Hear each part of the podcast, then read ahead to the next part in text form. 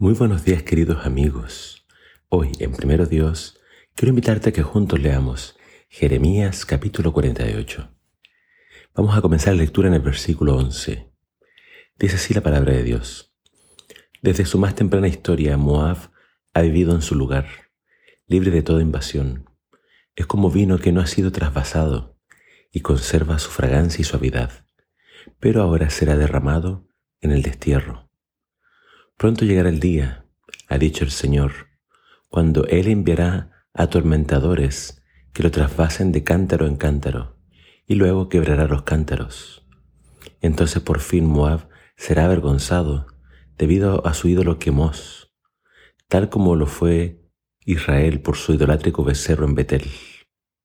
¿Recuerdas cómo se vanagloriaban? Somos héroes, poderosos hombres de guerra. Pero ahora Moab tiene que ser destruido.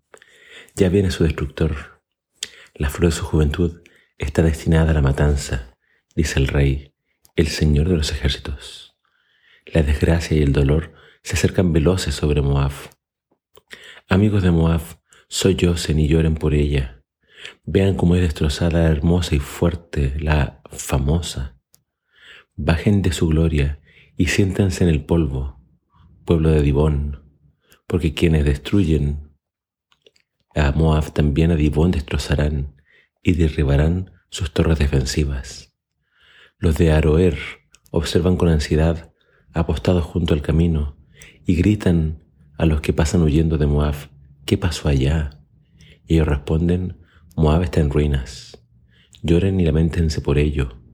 Cuenten por las riberas de Arnón que Moab ha sido destruida. Todas las ciudades de la meseta quedaron también convertidas en ruinas, porque el juicio del Señor ha caído sobre todas ellas. Jolón, Yahaza, Mefat, Dibón, Nebo, Bet Dibletayín, Kiriatayín, Bet Camul, Bet Megón, Keriot, Bosra y todas las ciudades de la tierra de Moab, las lejanas y cercanas. Se acabó la fuerza de Moab, le arrancaron los cuernos le quebraron los brazos, dice el Señor. Tropiece y caiga como borracha, porque se ha rebelado contra el Señor. Moab se revolcará en su vómito, sufriendo la burla de todos. Y todo esto es porque hiciste sufrir a Israel. Te burlabas de él como si hubieras sido sorprendido robando. Pueblo de Moab, huye de tus ciudades y mora en cuevas, como paloma que hace su nido en la hendidura de las peñas todos hemos oído del orgullo de Moab, pues grande se cree. Sabemos de su altivez, arrogancia y soberbio corazón. Eres muy engreída. Yo conozco tu insolencia, ha dicho el Señor, pero falsa es tu presunción y grande tu impotencia. Sí, gimo de pesar por Moab y tengo el corazón lleno de tristeza por los habitantes de Kir Jerez.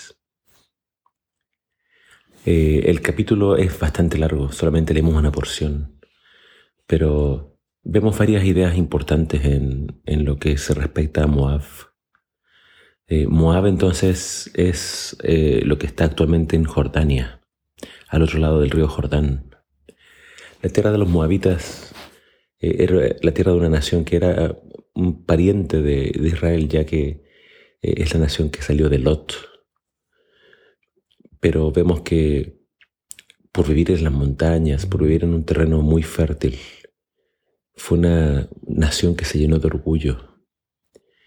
Conociendo al Dios verdadero, tuvieron otros dioses, entre ellos Quemos, un dios abominable, que tristemente también terminó adorando el pueblo de Israel, que tenía esta costumbre de quemar a los hijos.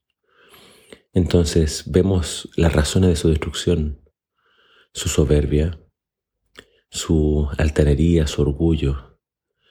Que, vemos que también acá dice, se les reprende por haberse burlado de Israel cuando Israel fue destruido. Eh, entonces, eh, idolatría, orgullo y haberse burlado del pueblo de Dios. Eh, pero a pesar de que se anuncia una destrucción completa para Moab, vemos también que el Señor cuando habla de esta destrucción le pesa, le duele, y llora por lo que va a pasar con estas naciones. Uno pensaría que Dios solamente se preocupaba por Israel. Pero Dios es el creador de todos. Él ama a todas las naciones y quiere que todos se arrepientan y lleguen a la salvación. Pero acá vemos entonces a Dios sufriendo porque en Moab nadie escuchó su palabra y nadie se arrepintió.